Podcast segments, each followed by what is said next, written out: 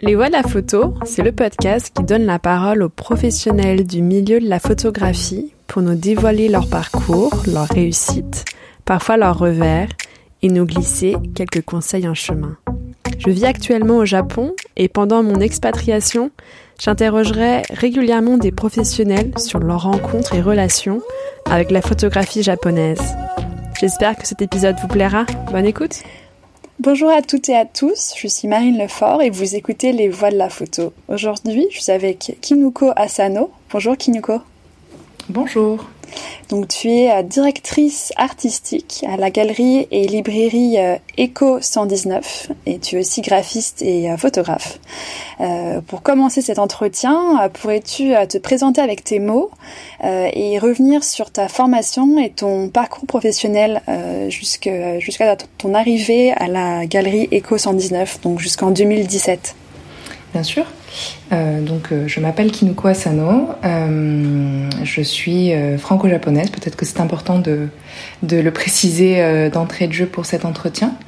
effectivement, je suis un peu ce qu'on appelle un freelance couteau suisse. Je pense que j'ai pas mal de flèches. comment est-ce qu'on dit? De flèches à À ton arc? À mon arc, voilà, exactement. Je pas mal de flèches à mon arc. Euh, c'est vrai que mon amour pour la photographie, ça remonte en fait à assez loin. C'est quelque chose qui m'a toujours euh, plu. Mes parents étaient tous deux euh, amateurs de photographie. J'ai des souvenirs d'aller un peu, même enfant, au parc photographier les canards. Enfin, c'était un peu quelque chose qu'on faisait. Et puis plus tard, à l'adolescence, mon père m'a offert mon premier appareil que j'utilise toujours, qui est un Nikon FM. Et euh, après, c'est vrai qu'après le bac, euh, j'ai eu envie de me diriger vers une formation un peu plus euh, généraliste. Aussi parce que je pensais à l'époque qu'il n'y avait pas beaucoup de débouchés finalement dans la photographie. J'avais l'impression que c'était un peu quelque chose qui n'était pas forcément pour moi mais aussi parce que je pense qu'on a, on a dans l'éducation nationale un peu tendance à dire en fait il faut absolument que tu fasses euh, une prépa, un truc, un machin qui soit un peu institutionnalisé aussi, euh, avec des filières justement aussi euh, très euh, plus scientifiques ou plus généralistes, enfin bref. Du coup, je me suis dirigée vers une formation de designer graphique et de direction artistique. en France, du coup? En France, ouais. Effectivement, jusque-là, j'habitais au Japon. Euh, enfin, dans, euh, j'allais à une école française, à l'école au lycée français de Tokyo. Alors, euh, je crois qu'aujourd'hui, ça, ça a plus le même nom, mais et, et c'est vrai qu'en fait, je n'avais jamais vraiment connu la France, donc je me suis dit, bon, on va aller voir, c'est aussi l'occasion. Et donc je suis euh, rentrée à l'ESSAC Penningen, qui est donc une école qui propose deux formations, une en architecture intérieure et une en design graphique et direction artistique. Donc c'est une formation en 5 ans, avec un master euh, au bout des 5 ans. Et euh, c'est vrai qu'en fait, pendant cette formation, j'avais toujours un peu la photographie qui, qui était restée euh, dans ma tête et euh, j'ai profité notamment des stages d'été pour un petit peu, on va dire, étoffer mes connaissances et aussi un petit peu plus voir, à, voir à quoi ça ressemblait, quoi, le, monde de, la photographie. J'ai fait un stage, un premier stage au studio Rouchon en tant qu'assistante d'assistant plateau. Donc c'est un studio photo qui à l'époque se trouvait dans le 5e arrondissement et où ça m'a vraiment permis de voir pas mal de, de shooting, surtout très mode, mais aussi des shootings de euh, nature morte. Ça, c'était vraiment super. Ça m'a aussi permis, enfin, franchement, j'ai adoré hein, le stage. Euh, ça m'a appris énormément, mais du coup, je me suis rendu compte que c'était pas du tout euh, ce qui me plaisait. En tout cas, ce monde de la de la photographie de mode, surtout, j'ai trouvé que c'était quelque chose de très hum, de très particulier. En tout cas, moi, qui me correspondait pas. Et du coup, pardon, à ce moment-là, t'étais t'étais toute seule à Paris, c'est-à-dire que ta famille était restée au Japon et t'étais venue toute seule en Alors, faire tes études. À cette époque-là, oui, effectivement. Enfin après, c'est vrai que c'est mes parents étaient au Japon, mais euh, finalement, en étant dans un cursus français au Japon, euh, il y a pas mal d'élèves qui, après le bac vont finalement euh, en France. Donc effectivement, mes parents étaient au Japon, mais il y avait la plupart de mes copains qui était en France et j'ai habité pendant aussi quelques temps chez ma grand-mère. Donc j'ai aussi la famille côté français qui était sur Paris. Donc euh, j'étais pas non plus toute seule toute seule dans la nature. Après je pense que j'ai un caractère un peu indépendant donc ça m'a jamais trop dérangé, je pense aussi. Ce côté justement aussi de, de, quitter le nid parental assez tôt, c'était pas, c'était justement, je pense, quelque chose euh, de plutôt libérateur pour moi. Euh, voilà. Après, c'est vrai qu'en termes de, de, formation, ce qui a aussi été une assez grosse révélation, c'est qu'en fait, donc en quatrième année, il y avait euh, la possibilité de faire un échange Erasmus a été euh, vraiment super en fait. Euh, c'est vrai que j'aurais bien aimé partir au Japon, mais à l'époque il n'y avait pas d'accord entre les deux, euh, les deux écoles. alors aujourd'hui il y a un partenariat avec la Kyoto University of Art, malheureusement à l'époque c'était pas le cas. donc je suis partie à l'EUB, qui est donc Arts University of Bournemouth, qui est donc à Bournemouth, au sud de l'Angleterre, en quatrième année, et où du coup pendant pendant un trimestre, j'étais en immersion dans le cursus photographie euh, de cette université qui en fait c'est un gros campus qui réunit pas mal de pas mal de formations. Donc il y avait pas mal d'échanges aussi avec des élèves en illustration, en mode. Euh, c'était vraiment euh, très varié. c'était vraiment une révélation. J'ai découvert le, le développement, le tirage argentique. C'était super. Ça m'a vraiment beaucoup plu. Et à ce moment-là, tu parlais trois langues? Ouais. Ouais, ouais. enfin, après, je pense que j'ai jamais eu trop de difficultés avec, euh, avec l'anglais. Euh, c'est vrai que par contre, ça m'a vraiment permis de, de, vraiment mieux parler. Surtout qu'on avait des, des professeurs d'un peu partout, euh, de, notamment des, des Écossais. Ça, c'était pas facile. Deux premières semaines, je n'ai absolument rien compris. avec ça. Et au final, au final, c'est rentré. C'était vraiment une super, super formation, quoi. Et donc, suite à ça, j'ai fait un stage à la fin de la quatrième année chez euh, Janvier, qui est un studio de retouche euh, photographique. Et où euh, ça aussi, ça a été hyper formateur parce qu'ils m'ont fait faire de la retouche et sur des fichiers euh, digitaux et sur des scans argentiques. Donc euh, c'est vrai que ça aussi, c'était encore la, la découverte d'un nouveau milieu, d'un nouveau monde qui vraiment m'a aussi beaucoup plu. Quoi. Suite à ça, j'ai fait un dernier stage à Hong Kong, en fait, auprès d'un photographe euh, que j'adore. Je pense que ça a vraiment été aussi euh, une des raisons qui ont fait que je me suis intéressée à la photographie de manière plus professionnelle, qui est Wing Cha. Euh, qui est aussi donc le directeur de la photographie, un des directeurs de la photographie de Wong Kar Wai, et qui fait des photographies absolument sublimes.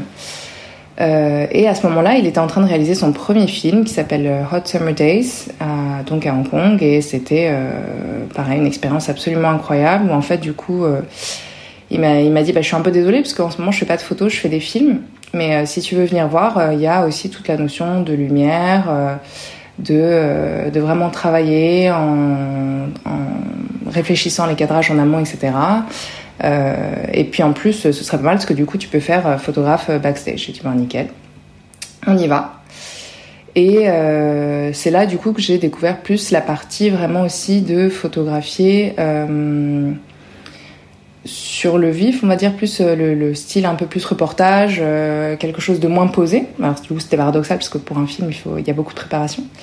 Mais euh, le fait, le fait d'avoir ce rôle de, euh, de photographe un peu euh, backstage, de faire un reportage sur euh, les acteurs, la préparation euh, des scènes, etc., ça m'a vraiment appris à, à, photographier sur le vif, à prendre des instants plutôt que de les créer. Et à ce moment-là, tu voulais être photographe? Non, je me posais vraiment la, je me posais vraiment la question. Ça veut dire que j'étais toujours dans, dans cet état d'esprit de me dire il y a, a peut-être pas de vrai débouché dans la photographie. Bon, les les croyances ont la, ont la vie dure, mais euh, du coup, je voulais vraiment en tout cas explorer. Et puis je me disais en fait, j'ai envie de travailler avec la photographie, mais je sais pas exactement de quelle manière. Donc c'était aussi pour moi, via ces trois stages, une manière de euh, avoir un panel assez large de comment les gens travaillent avec la photographie, quels sont les métiers qui gravitent autour.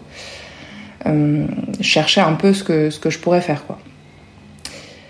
Mais c'est vrai que bon, du coup, là, j'étais en quatrième année. Il me restait une année euh, avant d'avoir euh, mon master. Je me suis dit, bah non, on va quand même, on va quand même terminer. Et en fait, à la fin, du coup, euh, de cette formation en direction artistique, je me suis dit, bon, maintenant que tu as un diplôme en poche, c'est peut-être pas mal de, voir ce que ça donne aussi, ce métier de directeur artistique, sachant que ça permet potentiellement de travailler avec des photographes. Et donc, euh, à ce moment-là, j'ai monté un collectif avec deux autres euh, camarades de classe. Il s'appelait Studio 3 pièces. Alors, on n'a plus de site parce qu'on a été, euh, drôle d'histoire, hacké par un, site porno chinois.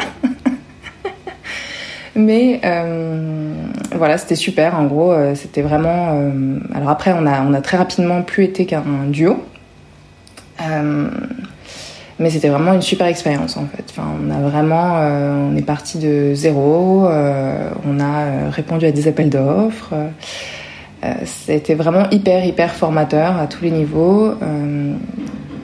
déjà d'être indépendant être indépendant, c'est vraiment aussi avoir, euh, enfin, apprendre tous les aspects, euh, que ce soit l'aspect administratif, que ce soit euh, savoir se gérer, savoir euh, aussi euh, évaluer euh, la valeur de, de, de, son travail, quoi. C'est pas toujours facile. mais, enfin, en fait, c'est aussi que ça a été une grande chance parce que on a fait énormément de projets très très différents. Ça veut dire que nos clients, ça allait vraiment du particulier qui veut faire un livre en hommage à sa, son épouse décédée, qui ça c'était un super projet, on a eu carte blanche, à euh, des projets pour euh, Sonia Va et Sonia Riquiel, à des projets pour euh, la mairie de Paris, euh, à, enfin, à un magazine, ça c'est super, la direction artistique d'un magazine de philosophie, qui s'appelle Opium Philosophie, qui est un, un magazine qui a été monté par des étudiantes de Sciences Po à la base. Et c'est vrai que ça a permis aussi de, de, travailler avec la photographie.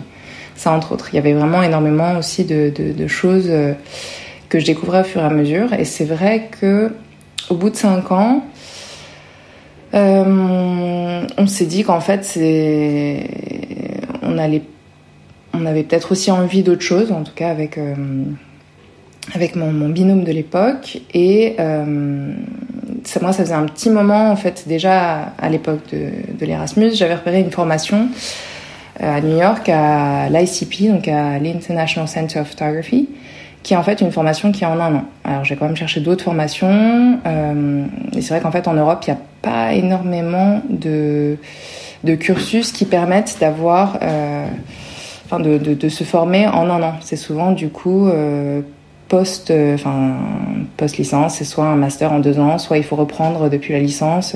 C'est quand même un peu plus difficile d'avoir des choses qui s'adressent aux personnes qui ont déjà une formation, qui ont déjà une activité professionnelle et qui souhaitent euh, finalement prendre plutôt une année de césure. Après, il y a les, CAP, etc. Mais c'est vrai que là, c'était quand même assez spécifique. Et, euh, et du coup, euh, j'ai pris mon courage à deux mains et je suis partie à New York. Donc euh, ça, c'était vraiment euh, génial pendant un an. Donc c'est vraiment, euh, tu es en immersion. En fait, c'est, tu peux faire, enfin, tu peux prendre des cours à la hauteur de ce que tu as envie de, de donner aussi de toi. Et la plupart des gens sont vraiment là. Enfin, je pense que la moyenne d'âge, elle était peut-être de 30-35. Il y avait autant des gens qui sortaient euh, du bac, très peu, que des personnes qui avaient été euh, des euh, chercheurs pour développer des vaccins et qui avaient 60 balais, quoi. Donc c'était vraiment super. Il y avait tout type de profil, tout, tout type de nationalité. Euh, c'est t'as des workshops le week-end que tu es libre ou non de prendre. En fait, c'est vraiment tu travailles à la hauteur de ce dont tu de, de, ce dont as envie en fait. Et t'attendais quoi toi de cette formation? J'attendais vraiment après c'est un peu c'est assez compliqué. Alors aujourd'hui, je, je, pense que j'ai un rapport un peu plus ambigu à cette expérience. Je pense que pour moi, c'était super à ce moment-là, j'en avais besoin. Euh, mais aussi parce que je pense qu'on j'ai un peu comme aussi beaucoup de femmes et dans le milieu créatif aussi, le syndrome de l'imposteur. Et c'est vrai que du coup, j'avais aussi, je pense, besoin d'une formation pour valider finalement le fait que j'étais légitime à faire de la photographie. Euh, avec le recul, je me dis qu'il y a énormément de choses qu'effectivement j'aurais pu faire peut-être sans faire cette formation, sans peut-être en étant auditeur libre, etc. À l'époque, en tout cas, je n'en avais pas le courage, j'avais même pas envisagé le fait que ce soit possible. En fait, c'est pendant cette formation que j'ai découvert notamment tout ce qui était euh, le métier de, enfin en fait l'action d'éditer, enfin l'editing vraiment. Euh, c'est quelque chose dont on ne parle pas énormément en France. Euh, c'est vrai quand on dit le mot, le mot éditeur en France, tout de suite on pense au fait de publier un livre, enfin d'éditer un. Et en fait, il y a beaucoup plus cette culture-là aussi aux États-Unis. Alors ça se rapporte peut-être plus au métier de d'icono en quelque sorte. C'est vraiment du coup le fait de prendre les images d'un photographe et euh, de euh, les sélectionner, de les séquencer, euh, vraiment d'aller créer une histoire. En fait, comment raconter une histoire à partir d'images qui existent déjà Comment le rendre intelligible à un, au public Voilà. Et ça m'a énormément, énormément plu et je me suis dit en fait c'est pas mal parce que ça permet quand même, j'ai l'impression de combiner la photographie et en quelque sorte mon œil qui était déjà finalement un peu formé euh, à la direction artistique. En fait, ça permet vraiment d'avoir euh, un regard euh, plus objectif et en même temps un vrai parti pris parce que raconter une histoire de telle ou telle manière avec certaines images, c'est assez engageant, on va dire. Il faut vraiment avoir un vrai parti pris. C'est vrai que ça, ça me plaisait vraiment. Et je me suis dit, au-delà de ça, euh, c'est vachement chouette en fait, les, livres photos. Le support print, le support papier, c'est quelque chose qui me plaisait déjà beaucoup. On, avait beaucoup travaillé avec, euh, avec le collectif. Donc euh, j'avais déjà une bonne connaissance aussi des, papiers, des procédés d'impression, etc. Je me suis dit en fait idéalement il faudrait que je trouve un boulot où il y a un petit peu de livres, photos, où il y a un peu de DA, il y a un peu d'editing, euh, tout ça autour de, la photo, quoi. Et donc c'est à ce moment-là que j'ai rejoint euh, l'équipe de la, galerie Eco 119. Euh, je les ai rejoints fin 2017. Et, du coup, est-ce que tu pourrais nous, nous expliquer en quoi consiste cette galerie? Est-ce qu'il y a une ligne artistique qui l'a fondée? Et puis aussi, d'où vient, le, vient le nom? Bien sûr. Alors Eco 119, c'est donc une galerie et librairie photographique qui a été pensée comme un espace un peu atypique, euh, qui est niché euh, et caché au cœur, euh, au cœur du marais. En fait, on est au fond d'une cour, derrière une haie, donc il faut passer par un interphone, puisque parfois la porte est fermée pour accéder à l'espace. Et on a vraiment un ancrage particulier avec le Japon. La fondatrice Noël Collin, en fait, habite entre la France et le Japon. Et donc c'est aussi beaucoup elle qui va rapporter dans ses valises des, des, livres, des petites pépites qu'elle va trouver dans les libraires, dans les librairies d'occasion, sur les brocantes. voilà, donc elle va vraiment, elle aussi, être actrice, on va dire, de, de, l'identité euh, de la galerie et des livres qui font euh, notre spécificité. C'est vrai qu'on est quand même bien reconnu pour euh, le fait d'avoir notamment beaucoup de livres photos japonais vintage. Alors aujourd'hui, c'est vrai que ça fait quelques années qu'on est aussi une équipe, une plus jeune équipe assez dynamique.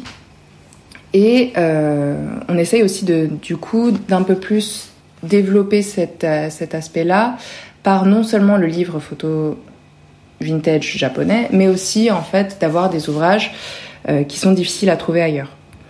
On va avoir pas mal de, de petits zines qui vont être aussi soit des niches au Japon, soit des publications indépendantes de photographes pas seulement japonais. Euh, voilà, donc c'est vraiment un peu euh, ce sur quoi on, aime, on, aimerait se développer et, et qu'on se développe. Après, c'est vrai que sur, au niveau des expositions, on a toujours cet ancrage particulier avec le Japon, mais pas seulement. Euh, on aime aussi bien, euh, on a un petit espace et une petite équipe, donc euh, le but c'est aussi de d'exposer des artistes qu'on a envie d'exposer, d'avoir aussi un engagement sur les, personnes et les, sujets qu'on expose. On a exposé entre autres le, projet de Grégoire Eloi au Sou sur la fonte des glaces, plus récemment le projet de Desungi qui parle de, de l'impact du réchauffement climatique sur les vies humaines. Au printemps prochain, on va, on va, on va exposer aussi Elliot Verdier, qui est un photographe qui a fait tout un projet sur euh, la mémoire euh, de guerre euh, au Libéria. Voilà, donc on développe un petit peu plus aussi cet aspect-là, tout en gardant bien sûr un fil avec le Japon, puisque là en ce moment par exemple on expose Kenar Feshoko, qui est un duo franco-japonais qui a une manière un peu particulière de travailler, puisqu'ils ont inventé une technique il y a une quinzaine d'années qui s'appelle la typographie et euh, qui consiste en fait à faire des tirages à partir d'un adhésif qui va être mis du coup sur, sur du papier. Puis euh, enlevé en fait l'adhésif va être enlevé. Et donc la, le, papier la trace du papier sur l'adhésif va faire euh, va former leur, leurs œuvres. Et en quoi consistent tes missions de freelance de directrice artistique voilà, c'est comment est ton organisation, comment tu travailles avec, euh, le reste de l'équipe et puis qui est, euh, qui sont les autres personnes euh, de cette de cette équipe et donc voilà, nous expliquer un petit peu ton process de travail avec quelques exemples pour pour que pour qu'on puisse assez bien comprendre en quoi consiste le, le métier de directrice artistique. Alors, dit euh, très simplement, moi, ma mission au sein de la galerie, c'est euh, d'être en fait en charge de l'identité visuelle de la, de la galerie et de la librairie. Alors après, ça se découpe, euh, je pense, en deux missions majeures. Il y a tout ce qui va être le travail de curation, ça veut dire euh, la sélection des artistes, des œuvres, penser la scénographie, penser en fait les expositions de manière plus générale. Et il va y avoir euh, tout le travail de réflexion de l'identité visuelle sur tous les supports visuels. Ça veut dire la charte, les invitations, la signalétique, la mise en page des communiqués de presse, euh, etc. Après, c'est vrai que de manière aussi plus ponctuelle, il y a tout ce qui va être création des livres édités par la galerie, parce que c'est vrai qu'il nous arrive aussi euh, assez rarement, mais d'éditer des livres d'artistes qu'on soutient depuis longtemps, euh, voilà, donc ça, ça se fait vraiment en collaboration avec les artistes. Là, par exemple, le dernier paru, c'est euh, Je t'aime, je t'aime de Léo Berne, qui est le deuxième livre qu'on publie avec la galerie et euh, qui, euh, qui était finaliste du prix Nadar. Et donc ça, c'est vraiment une, une belle euh, récompense pour nous. Et effectivement, tout ça, là, donc tout, tout, ce qui va être mon travail au sein de la galerie, c'est sûr que ça se fait pas du tout toute seule. C'est quelque chose qui va se faire en équipe, donc avec euh, Léna Futel, avec euh, Keno Rissoc qui vient de partir, qui a été remplacé par euh, Audrey Bangou, avec nos alternants, euh, avec donc avec Noël Collin aussi, avec la fondatrice.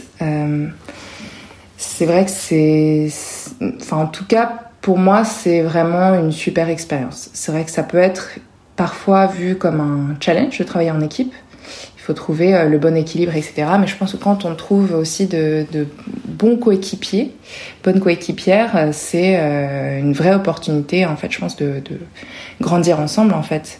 Finalement, ça fait comme un ping-pong où, en fait, chacun se renvoie la balle et où, en fait, on s'améliore ensemble et ça, on va aussi plus loin. Que ce soit dans la réflexion, que ce soit dans, dans l'amélioration de certains points. Après, c'est vrai que là, il y avait un double challenge puisque euh, il y a travaillé avec euh, des collègues, mais il y a aussi travaillé avec un parent, puisque euh, la fondatrice Noël, c'est euh, aussi ma maman. Donc, c'est un peu, il a fallu apprendre en fait à travailler aussi ensemble et développer un autre type de, relation que celle parent-enfant en fait. Ça a mis quelques temps, mais je pense qu'en fait aujourd'hui, on a vraiment trouvé un équilibre et et que ça nous a aussi permis, je pense, de développer la galerie euh, euh, de manière à, en faire ce qu'elle est, est aujourd'hui. Après, c'est vrai que chacun, même si on travaille beaucoup, beaucoup, beaucoup, euh, main dans la main, on va tout le temps un peu demander l'avis des unes, des autres. Alors, qu'il y, y, a beaucoup de femmes, on est une, une, équipe principalement composée de femmes, sauf là notre, notre alternant qui vient d'arriver. Euh, mais c'est vrai que du coup, chacune va quand même un petit peu avoir son, son rôle. Donc moi, celui de directrice artistique. Euh, une autre va, être plus euh, sur euh, les relations presse, le management de la galerie. Une autre va plus être euh, sur la prod et la librairie. Mais c'est vrai que c'est jamais quelque chose de rigide. Déjà, c'est vrai que sur le choix des artistes et des expositions, il y a une règle, c'est si quelqu'un euh, vraiment n'aime pas du tout le travail proposé, même si c'est moi qui suis en charge de la DA, si ça plaît pas vraiment à une personne de l'équipe, on n'expose pas. Voilà, donc c'est vraiment un travail collaboratif euh, où on travaille euh, main dans la main, quoi, et vraiment euh, à côté aussi. C'est un peu comme si en fait chacune apporte sa pierre à l'édifice et permet aux autres euh, d'affirmer, d'étoffer ses propres compétences en fait. On prend un peu les, les spécificités de chacune pour euh, finalement aussi avoir un, un, regard un peu plus objectif qui permet à, du coup aux unes et aux autres d'avancer. Euh, d'avancer mieux. J'en profite aussi pour euh, remercier euh, Léna parce que c'est vrai que c'était elle qui, qui nous a qui nous a mis en contact et Léna m'avait été enfin son nom m'avait été glissé par Fiametta Horvat. Voilà, donc c'est Fiametta qui m'a conseillé Léna, qui m'a conseillé qu'on se parle. Donc je suis ravie qu'aujourd'hui, voilà, on arrive à. Mm -hmm. Oui, effectivement. Donc Léna, c'est en l'occurrence, c'est elle qui est euh, surtout en charge de tout ce qui est euh, production euh, et aujourd'hui librairie. Et, et c'est vraiment super d'avoir dans l'équipe. Effectivement, elle était assistante de Franck Horvat pendant, pendant plusieurs années. Je pense qu'elle a vraiment un œil, une exigence sur la manière de travailler sur la production qui est assez exceptionnelle. Voilà. C'est une, une, chance de pouvoir travailler avec elle. Non, non, vraiment, c'est super. Et elle avait vécu aussi un petit peu au Japon, donc c'est aussi pour ça que j'avais pu euh, échanger avec elle. Mm -hmm. Comment tu fais pour organiser euh, tes différentes casquettes euh, entre euh, le graphisme, la photographie, les missions de direction artistique Est-ce que tu continues à faire la photographie pour toi-même? Est-ce que tu fais aussi des projets, d'autres, des projets en dehors de la galerie? Comment comment tout ça un peu s'articule? Est-ce que c'est vraiment dans des phases de ta vie où tu es plus sur là, tu es vraiment plus sur la la DA, mais il y a des moments où ça où ça où ça évolue? Voilà, comment tu comment tout ça s'organise? Je sais que c'est très, j'imagine que c'est très organique, ça, voilà, mais peut nous mm. revenir sur ça Désolée, il y a juste un, un point sur, le, sur lequel j'aimerais revenir. Oui. Euh, ça va être justement sur l'exemple un peu de l'organisation euh, de la galerie. Je pense que c'est assez parlant. Euh, c'est vrai quand on lance une expo, ça a l'air assez euh, assez simple. Hein. Il y a des œuvres accrochées au mur. À la rigueur, il y a une sélection de, de, de livres puisqu'on essaye toujours de mettre en lien euh, le livre photographique et le tirage exposé. Euh, donc une sélection de livres qui va correspondre aussi à l'exposition du moment. Mais c'est vrai qu'en fait, avant ça, il y a énormément d'étapes. Déjà, il y a le, le choix de l'exposition euh, ou de l'artiste, enfin que ce soit soit thématique, soit du coup effectivement l'artiste. Il y a le choix des œuvres aussi avec l'artiste et aussi en fonction de, de nous ce qu'on pense qui va euh, plus ou moins parler aussi à notre public et tout ce qui va être réfléchir à la scénographie. Et c'est vrai qu'à partir de là en fait il y a aussi tout un tout un travail en équipe qui va se faire. Donc déjà bien sûr on va parler euh, du choix euh, de l'exposition mais au-delà de ça ça va être toute en fait, il y, a énormément de choses à faire à partir du moment où on a choisi l'artiste, on a choisi les œuvres. Déjà, il y a tout ce qui va être euh, mettre en place un planning. Alors heureusement, ça c'est pas c'est pas moi qui m'en occupe. il, va, il, y a, il va être tout ce qui va être aussi euh, mettre en place la, la production des œuvres, l'encadrement. Euh, il va y avoir tout ce qui va être réfléchir aussi au prix quand l'artiste ne les a pas fixés, ou alors éventuellement euh, réviser les prix s'il y a besoin. Il va y avoir tout ce qui va être contact presse, donc vraiment ciblé à qui est-ce qu'on envoie, quelle exposition. Euh, il va y avoir tout ce qui va être réfléchir à la communication, que ce soit sur les réseaux ou en dehors. Il va y avoir tout ce qui va être aussi la création d'affiches, d'invitations, il va y avoir la newsletter, etc. Donc pour ça, c'est vraiment en fait un travail en équipe où finalement chacune va un peu, euh, on, va, vraiment dispatcher les, tâches pour arriver finalement au résultat final. Euh, d'une petite exposition. Euh, donc en fait, voilà, il y a vraiment énormément de choses à faire, même si on a l'impression que c'est une petite exposition dans un petit espace. Et donc pour revenir sur ta, sur ta question des, des différentes casquettes, je pense, enfin moi en tout cas, je le vois pas comme différentes casquettes, je le vois plutôt comme différentes pièces d'un même set. Alors euh, je vais prendre un exemple qui est un peu, un peu nul. Mais je pense que c'est un peu comme différents couverts d'une ménagère. Ça veut dire que t'en as certains qui fonctionnent de manière autonome, t'en as qui fonctionnent mieux en paire, t'en as d'autres qui sont peut-être plus utiles que d'autres. c'est vrai que par exemple, bon, un couteau à poisson c'est sympa, mais c'est peut-être un peu moins utile que d'autres que d'autres outils. je pense qu'en fait tout ça, ça forme un tout. Enfin, en tout cas vraiment pour pour moi. Euh, chaque compétence vient aussi compléter l'autre, vient la nourrir. Euh, ça permet aussi pour moi d'éviter de me lasser de ce que je fais, euh, de tomber dans une routine. Je pense que ça, ça dépend, je pense, beaucoup de la personnalité. C'est vrai que pour moi, en tout cas, c'est vraiment quelque chose, je pense, qui est vital. De pas justement tomber dans, dans un, un quotidien trop similaire qui, du coup, aussi peut aboutir à un laisser-aller. Là, c'est vrai qu'il y a des, des challenges constant en fait pour euh, se réinventer, euh, passer euh, effectivement de la photographie à la création d'un logo, etc. En fait, je pense que vraiment chaque mission va permettre aux autres de mieux se faire. En tout cas, pour moi, vraiment la, diversité, c'est la clé aussi, je pense, de, de mon quotidien de freelance. Après, il y a certaines missions qui se font en parallèle, parfois en lien avec la galerie. C'est vrai que là, par exemple, euh, il y a euh, les rencontres de la rencontre photo Gaspésie, dont le directeur artistique est Claude Goulet, que je remercie d'ailleurs chaleureusement, qui est donc euh, une des rencontres qui se font donc en Gaspésie au Canada sur 800 km en fait de, côte et qui m'ont appelé à réfléchir à une, une, exposition sur la photographie contemporaine japonaise. Et c'est vrai que ça c'est via la galerie qu'on s'est rencontrés. Euh, et c'est aujourd'hui en fait une mission freelance qui va se faire donc aussi avec la galerie, mais euh, qui est un travail euh, freelance aussi de mon côté en fait. Voilà, donc ça va se faire un peu en lien. Il y a aussi d'autres projets comme le, le, design de livres photos, où forcément du coup on va, si ça correspond en tout cas, là par exemple je, je viens de terminer un le design d'un livre euh, photographique d'un photographe qui s'appelle Michel Vermark, qui a fait tout un projet au Japon euh, dans les années 80 et les années 2000. Et c'est vrai que par exemple, c'est le type de projet où je me dis, ben, le livre correspond tout à fait à la galerie, où donc on va euh, forcément organiser une rencontre, une signature. Voilà.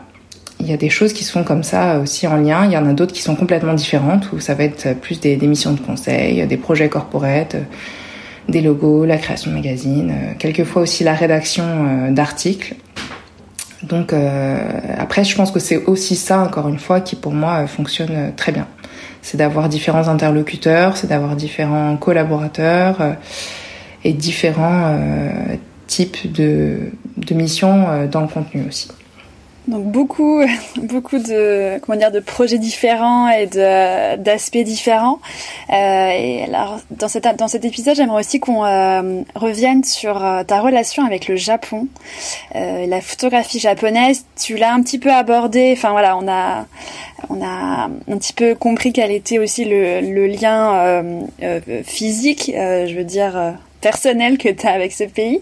Euh, mais hum, est-ce que tu pourrais euh, revenir sur euh, des aspects qui pour toi sont assez visibles entre les deux pays Qu'est-ce qui se ressemble Qu'est-ce qui est différent Et de prendre un peu avec l'angle que tu préfères. Si tu préfères qu'on parle plutôt d'édition, d'expo, de galerie, de musée de technique. Enfin voilà, il y a, y a plein plein de choses, mais en tout cas, toi avec le ressenti que tu as, euh, nous euh, expliquer un petit peu euh, la photographie japonaise mhm. Alors, effectivement, sur le lien personnel, donc moi je suis franco-japonaise, mon père, mon père était japonais, on a habité au Japon pendant, enfin moi en tout cas j'ai habité au Japon pendant 10 ans. Et c'est vrai qu'au début, c'était pas forcément une passion pour la photographie japonaise tout particulièrement. C'était plutôt mon amour pour la photographie, il est vraiment venu de l'acte photographique un peu de, cette magie de, l'instant suspendu, euh, de la concentration qu'on a quand on regarde le monde dans, un, dans un viseur, puis après euh, la magie aussi du, tirage argentique. Euh, c'est vrai que à plus tard, mon intérêt pour la photographie japonaise, elle est il est aussi arrivé avec la découverte du livre photo. C'est vrai que ça, c'est quelque chose que j'ai d'autant plus développé à la galerie parce que c'est vrai que j'ai la chance d'être entourée d'énormément de, livres euh, très très beaux euh, que j'ai envie, euh, enfin, j'aurais envie de passer mes journées entières à regarder les livres d'ailleurs de la librairie. je pense aussi que c'est la prise de conscience de l'atout que j'ai d'avoir aussi accès à ces deux cultures. Il y a énormément de livres qui euh, n'ont pas été traduits, de, qui n'ont pas été, euh, qui, qui, sont en fait quand même assez confidentiels, des photographes qui sont peu reconnus en France. C'est vrai que du coup j'ai la chance de pouvoir aussi explorer et rencontrer euh, euh lors de, de, mes voyages au Japon euh, ces, euh, ces, photographes. Je pense que du coup ça me permet vraiment de, de, vivre aussi du coup la photographie japonaise en France.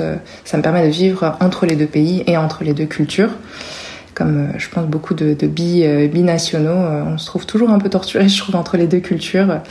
C'était finalement c'est un bon c'est un bon filon. Et euh, après c'est vrai que c'est assez marrant parce que plus je m'intéresse à la photographie japonaise, plus je découvre qu'effectivement il y a, y, a, y a des similitudes bien sûr avec la photographie en France, mais il y a aussi beaucoup de différences.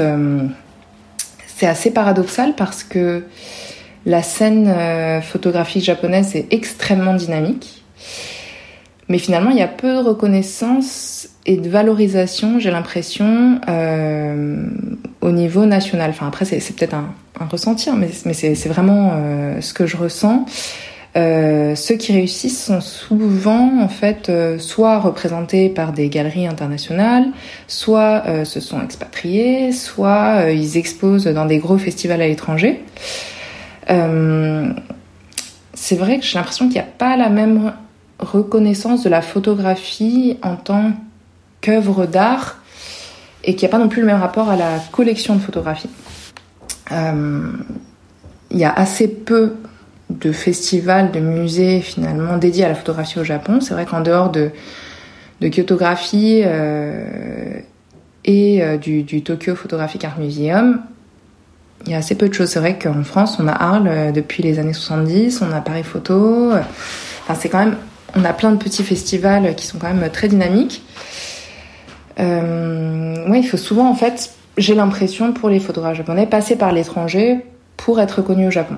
C'est le cas par exemple de Shoji Ueda, qu'on a exposé à la galerie au printemps 2019 et où en fait à l'époque du coup j'ai commencé à faire mes recherches et je me suis rendu compte qu'en fait finalement avant qui soit euh, invité euh, dans les années 60, je crois d'ailleurs 1960 tout pile, au MoMA par, euh, par Station, puis à Arles dans les années 70, en fait, il était assez méconnu au Japon. Quoi. Et c'est vraiment du coup le fait d'être reconnu à l'étranger qui a fait qu'il a réussi à gagner en autorité aussi au niveau national.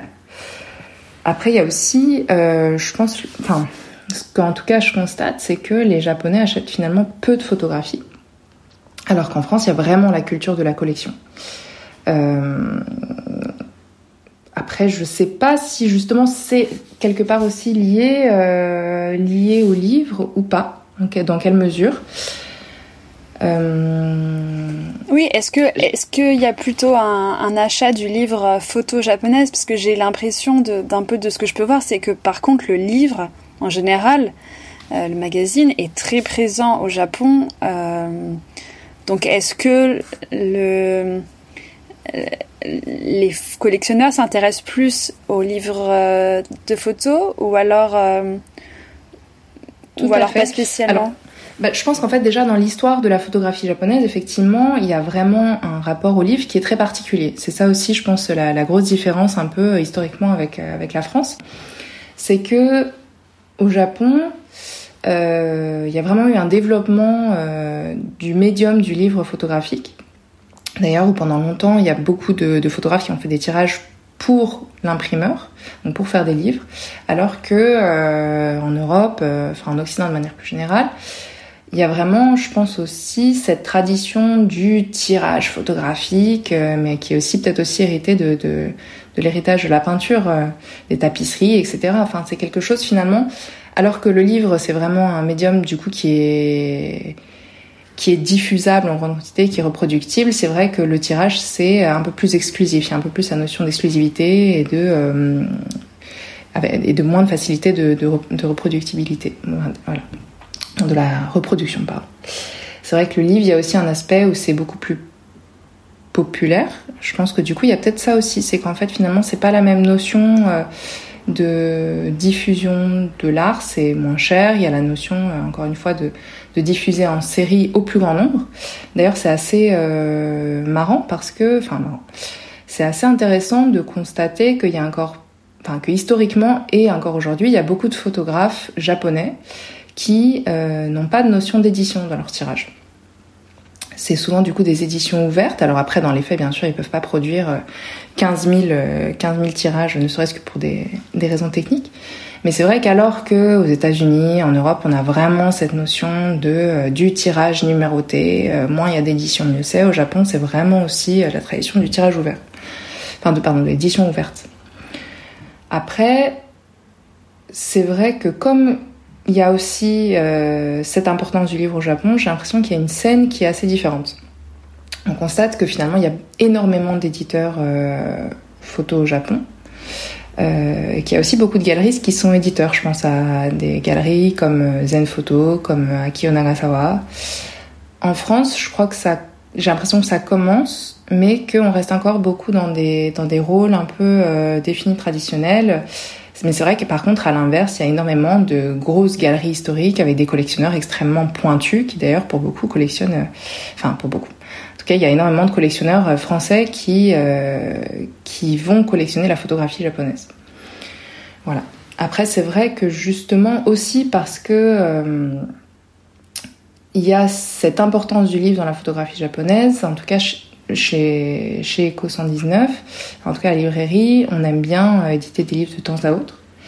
On essaie vraiment en gros de, de, tisser aussi des liens entre ces deux médiums, de faire les choses un petit peu, on va dire de manière franco-japonaise, pour euh, avoir aussi une sorte de, de, pédagogie autour du livre, où même si on constate vraiment un engouement de plus, enfin, de plus en plus fort pour le livre photo, euh, on a l'impression qu'il y a euh, encore un manque aussi de, de reconnaissance, enfin, ou peut-être en tout cas de, de, pédagogie autour du livre. Donc on a mis en place il y a, il y a quelques années un, un cycle d'exposition, on va dire, on va, on va essayer d'en faire une toutes les, tous les ans, toutes les, tous les ans et demi. Euh, autour du livre photographique exclusivement autour d'un thème. Donc on a, on a commencé par euh, les livres photos euh, sur le portrait, on a fait les livres photos autour de la nourriture. Là, la, dernière édition, c'était sur les livres photos qui parlaient de, ciel. Voilà. Non mais c'est vrai que c'est hyper intéressant parce que via le livre photo, je pense que ça dit beaucoup sur une culture. J'ai l'impression qu'au Japon, il y a, aussi des choses très différentes dans la comment dire la notion d'art et d'artisanat et que du coup le livre est aussi euh, il y a des livres qui sont vraiment faits à la main euh, il y a des livres qui sont aussi faits du coup en série bien sûr mais il y a aussi des livres qui sont faits à la main euh, comme des petits bijoux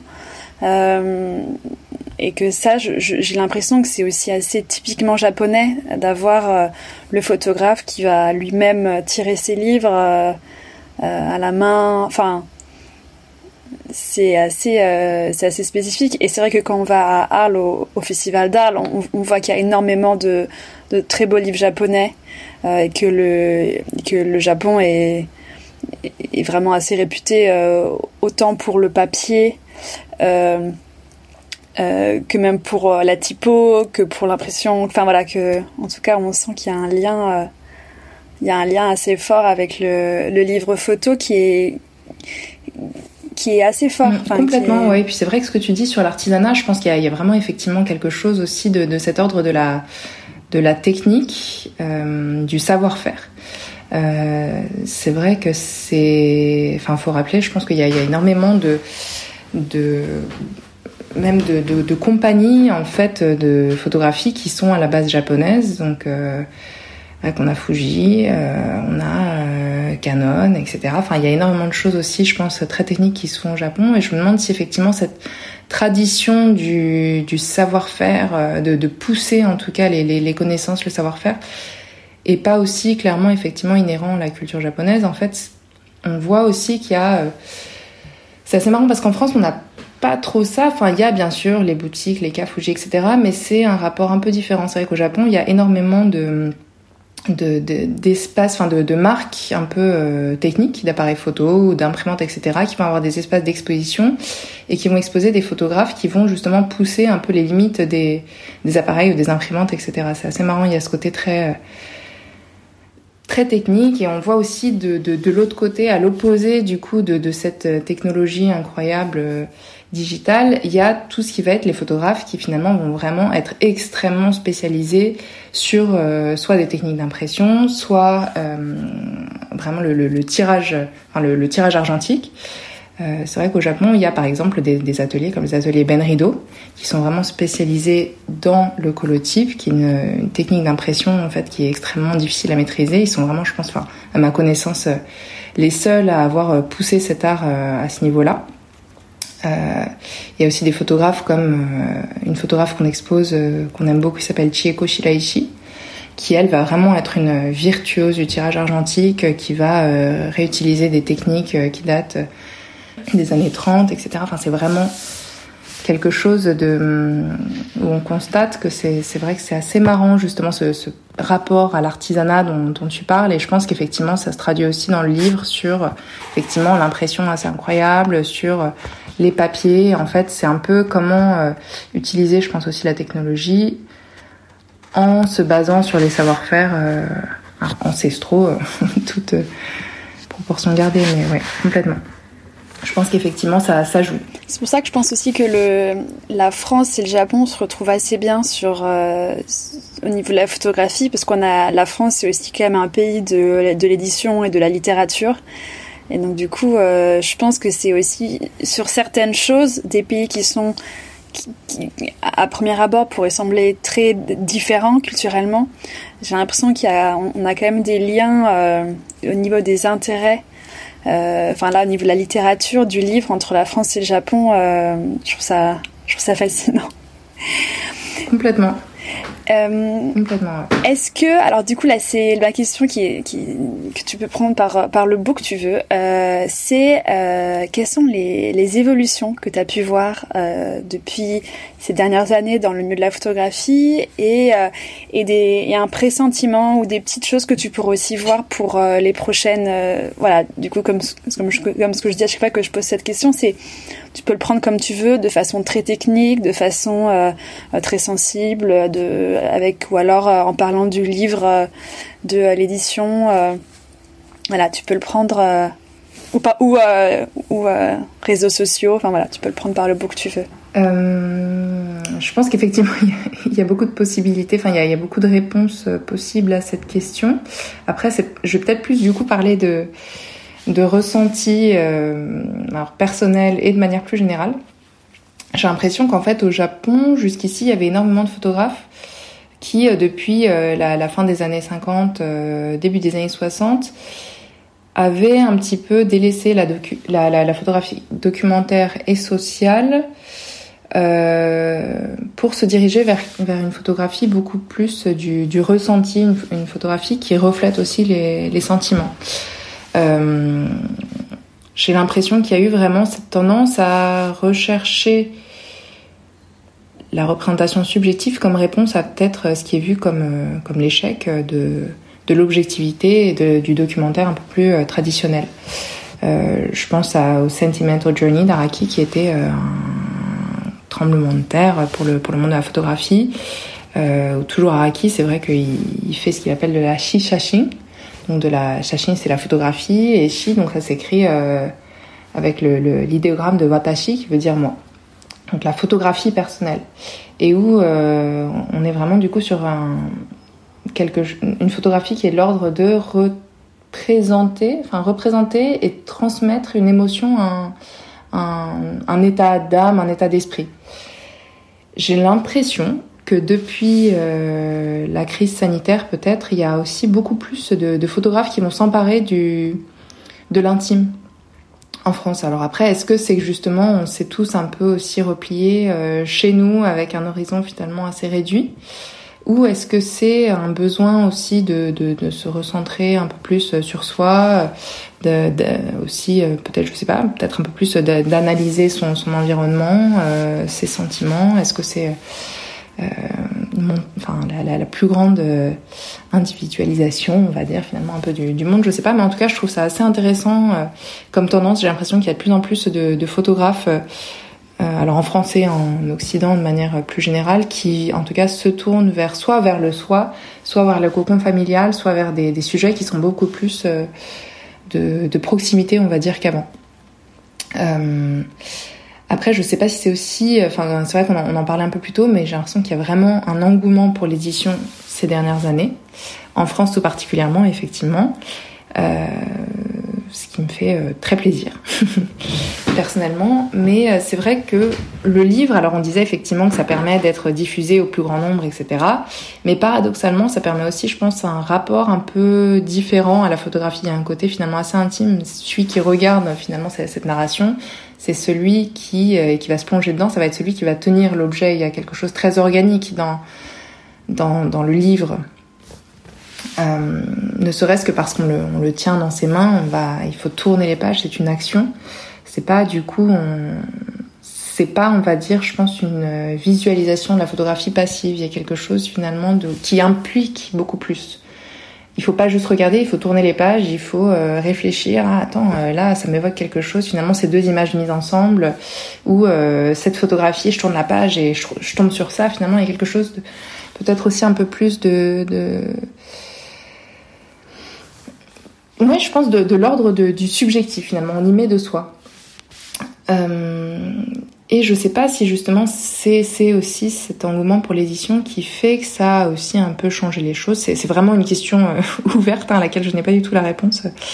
Euh, voilà. Après, c'est vrai dans les évolutions, j'ai l'impression qu'il y a aussi des, des, belles choses qui se passent dans les échanges entre euh, les photographes. Là, si on parle de la France et du Japon, entre les photographes français et les photographes japonais, et la photographie française, la photographie japonaise.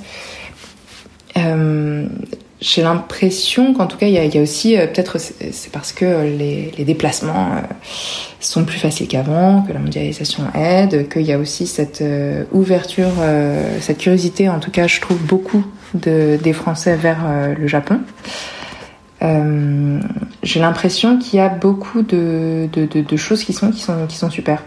Il y a par exemple l'exploration de, sujets des photographes euh, français, par exemple, euh, que des Japonais n'auraient pas forcément osé explorer. Euh, on parle beaucoup, je trouve, ces dernières années, de la légitimité, la légitimité pardon, des photographes à, à photographier des sujets ou des communautés dont ils font pas partie.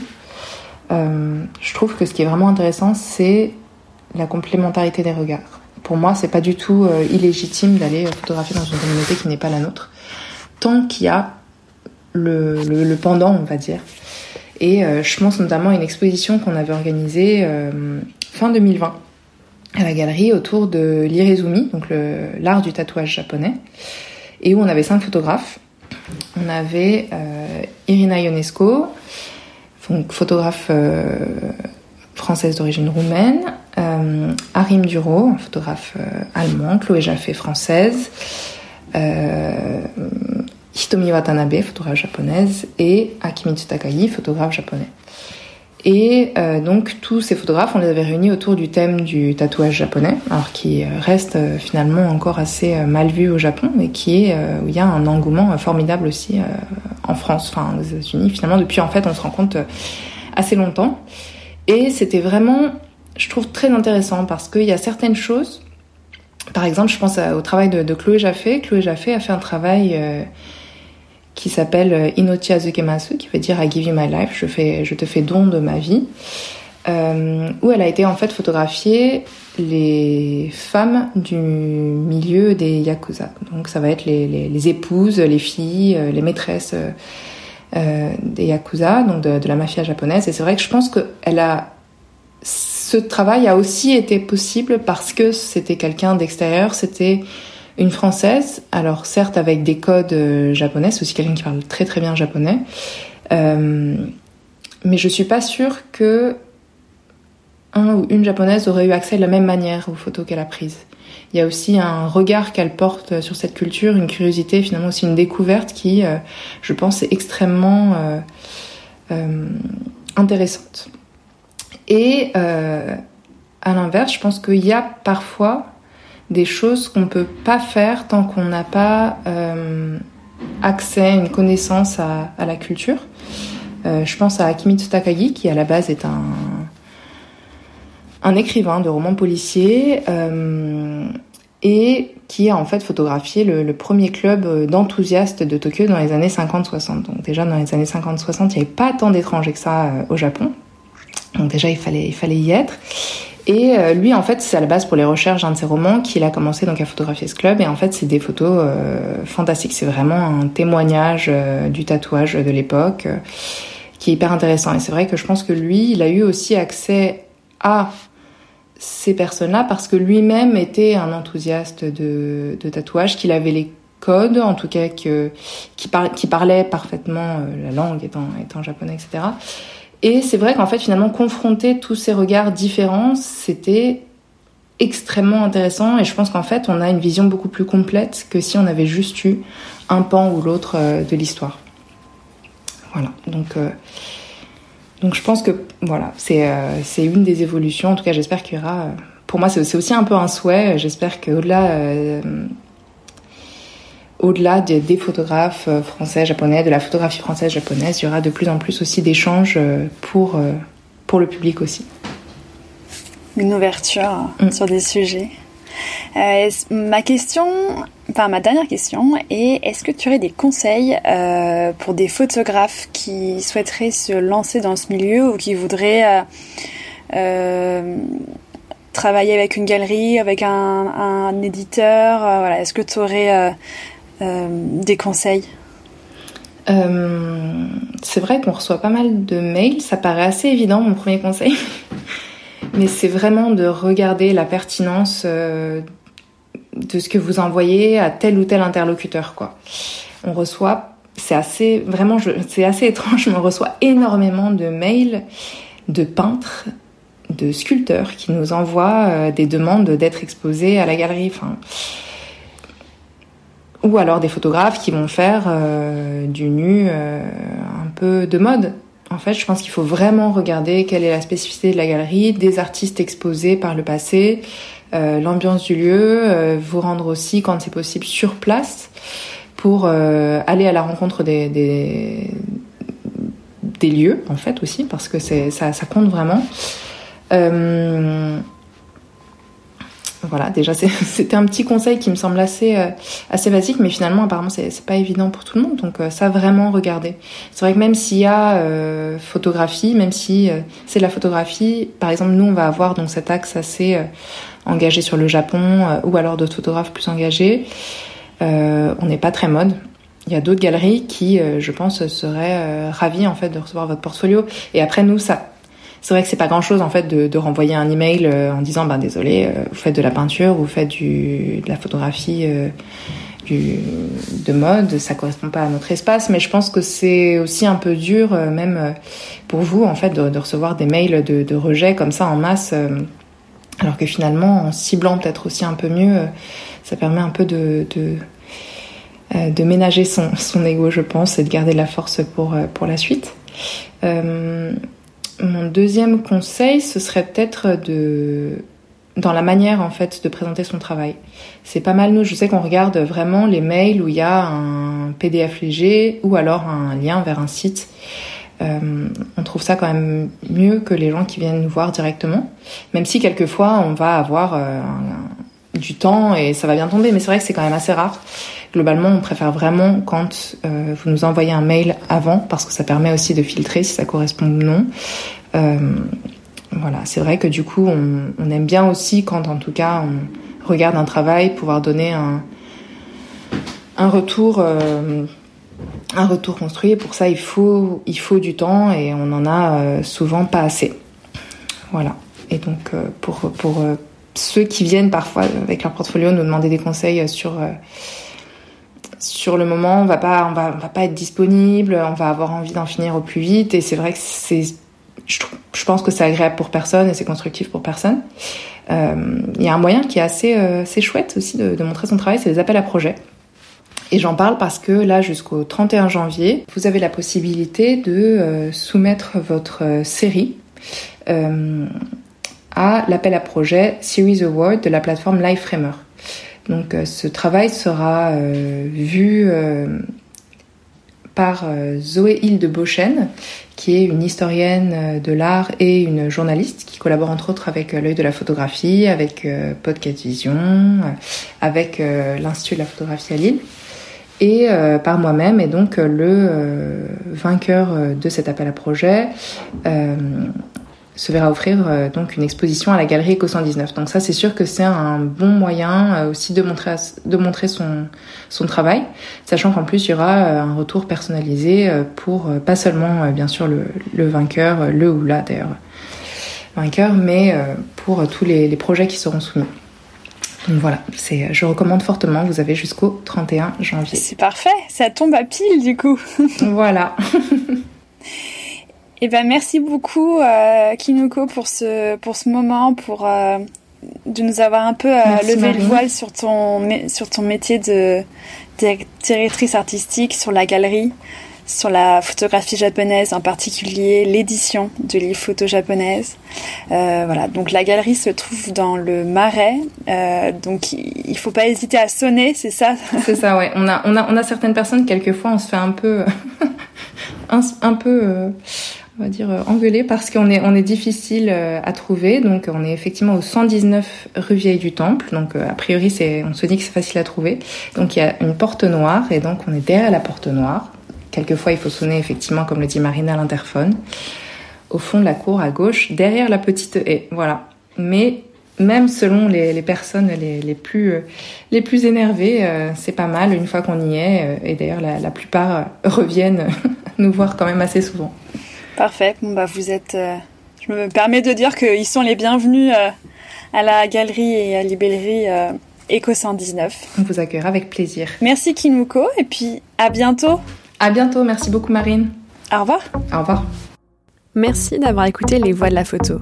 Pour faire connaître le podcast à plus de monde, je vous invite à laisser un commentaire et 5 étoiles sur Apple Podcast.